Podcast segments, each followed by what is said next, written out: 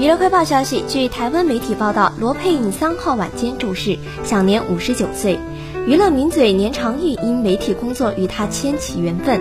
年长玉五号受访表示，从两人的对话中可以知道罗佩颖生前有痛风、脊椎侧弯等健康问题，但他尝试所有最新疗法与仪器，就想抓住青春尾巴。罗佩颖曾说：“我一辈子都是这样乐天派，所以不容易老。我要去镭射光疗净血保养身体，去掉血中的自由基就可以变年轻，并坦言。”我可是玩疯了，现在再不玩，怕玩不动了，要疯狂玩到死。回顾他生前最后几年生活，似乎真的如愿。